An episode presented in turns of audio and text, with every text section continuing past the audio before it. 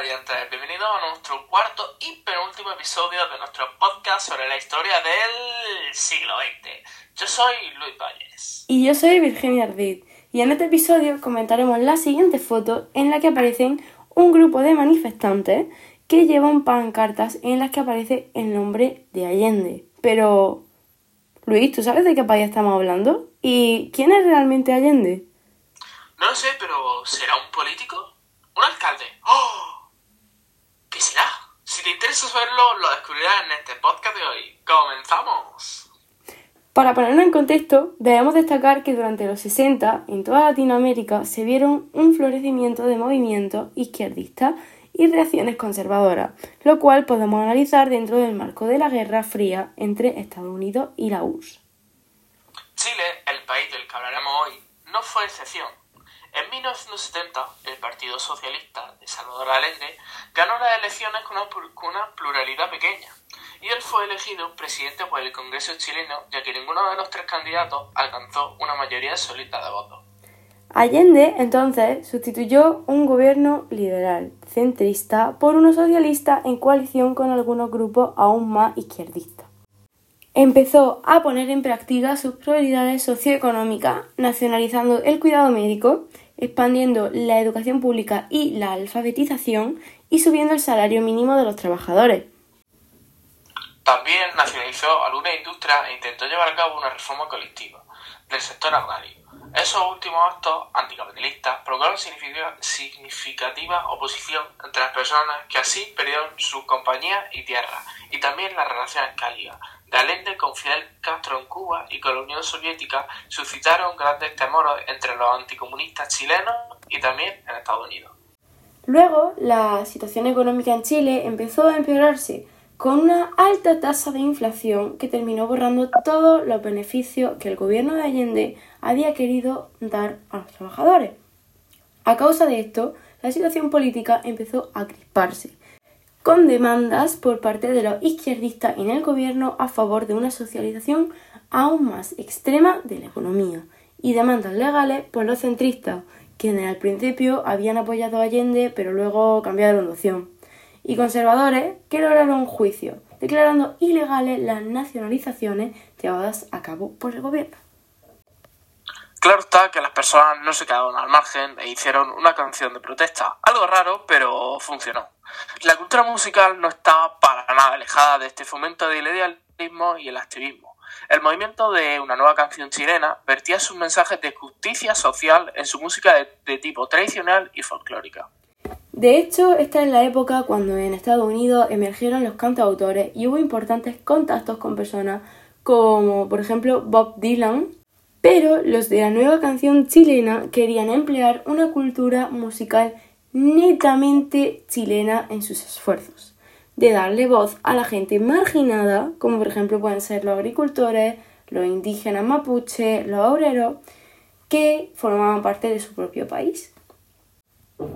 Violeta Parra fue una de las primeras y principales de las que recolectaban y cantaban música tradicional. Ella también trabajaba para crear espacios y oportunidades para que sus colegas compartieran la música.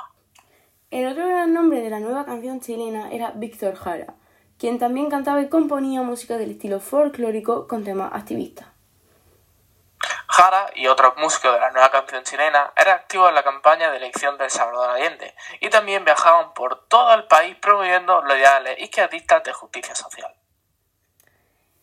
Comentando el tema del golpe y de la dictadura de Augusto Pinochet, eh, cabe destacar que comenzando el año 1973, la economía chilena estaba en muy malas condiciones y las organizaciones y bancos internacionales no ayudaban al país bajo presión estadounidense contra el gobierno de Allende. Hubo manifestaciones políticas a favor de ambos lados y violencia callejera. Los militares chilenos, que eran los conservadores, estaban particularmente preocupados por las declaraciones de los comunistas y otros extremistas del gobierno de Allende, quienes afirmaban su intención de armar a los obreros y miembros de los sindicatos laborales. Finalmente, el 11 de septiembre de 1973, las Fuerzas Armadas lideradas por el general Pinochet lanzaron un golpe de Estado.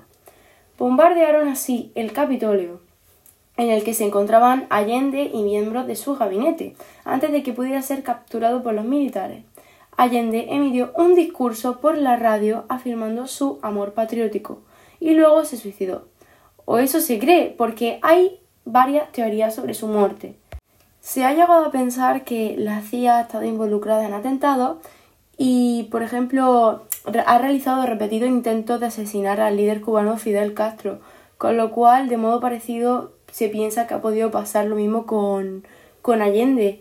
Pero en general se, se cree que su muerte se debió a un suicidio. Y bueno, volviendo a la dictadura de Pinochet, comenzó de tal manera violenta que continuó de una manera similar. La oposición fue brutalmente reprimida y Pinochet deshizo las nacionalidades hechas por Allende e impuso un programa de neoliberalismo económico para poner fin a la crisis de la hiperflación. Con el apoyo de Estados Unidos y las organizaciones económicas y los bancos internacionales, y gracias a su habilidad de reprimir cualquier oposición, ya para en 1975, que fue la terapia de shock, que empezó a surtir efecto, incluso en aquel momento algunos criticaban la complicidad de los economistas neoliberales con los abusos antidemocráticos de la dictadura. Y hoy en día se entiende mejor que los beneficios de ese milagro económico que bajo la dictadura estaban más bien concentrados en manos de la élite. Bueno, y todo este impacto tuvo que pasar algo en la economía, ¿no? Porque sucedió algo muy gordo. ¿Qué pasó, Virgi?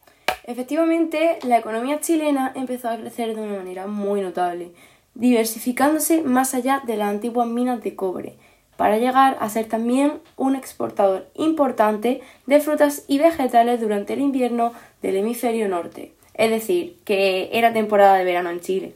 Y bueno, en 1988, confiándose en las mejoras económicas y el miedo colectivo de una vuelta al caos que reinaba antes del golpe de Estado, el gobierno militar llevó a cabo un plebiscito que debía otorgarle a Pinochet otros ocho años más de poder. Pero, a pesar de que el gobierno encontraba todos los medios y solo le dio a la oposición unos 15 minutos de televisión a medianoche una vez a la semana, la campaña no ganó el plebiscito exactamente. Lo que he dicho, no es que no ganara, se llamó No ganó eh, la campaña. Por lo tanto, no combinaba el critiquismo de la, de la represión hecha por la dictadura y el, optimismo, y el optimismo para un futuro democrático. Pero, tanto a lo del siglo XX, también convendría saber un poco qué es de Chile en el día de hoy.